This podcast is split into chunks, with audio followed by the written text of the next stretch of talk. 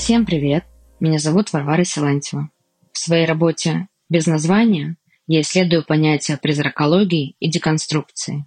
Все дело в том, что мы не можем помыслить свое будущее без образов прошлого. Призраки прошлого всегда присутствуют и в нашем настоящем, но не в своей первоначальной форме, а в виде следа. Они постоянно преследуют нас, возвращая к мыслям о возможных вариантах будущего. Это одновременное присутствие и отсутствие, дезорганизация времени, следы, приходящие из прошлого несущие в себе определенный код. Этот феномен тесно связан с идеей деконструкции, что означает разрушение стереотипа или включение в новый контекст. Получается, что то, что мы видим, не есть то, чем оно является, но есть результат совокупности различных факторов, элементов и событий.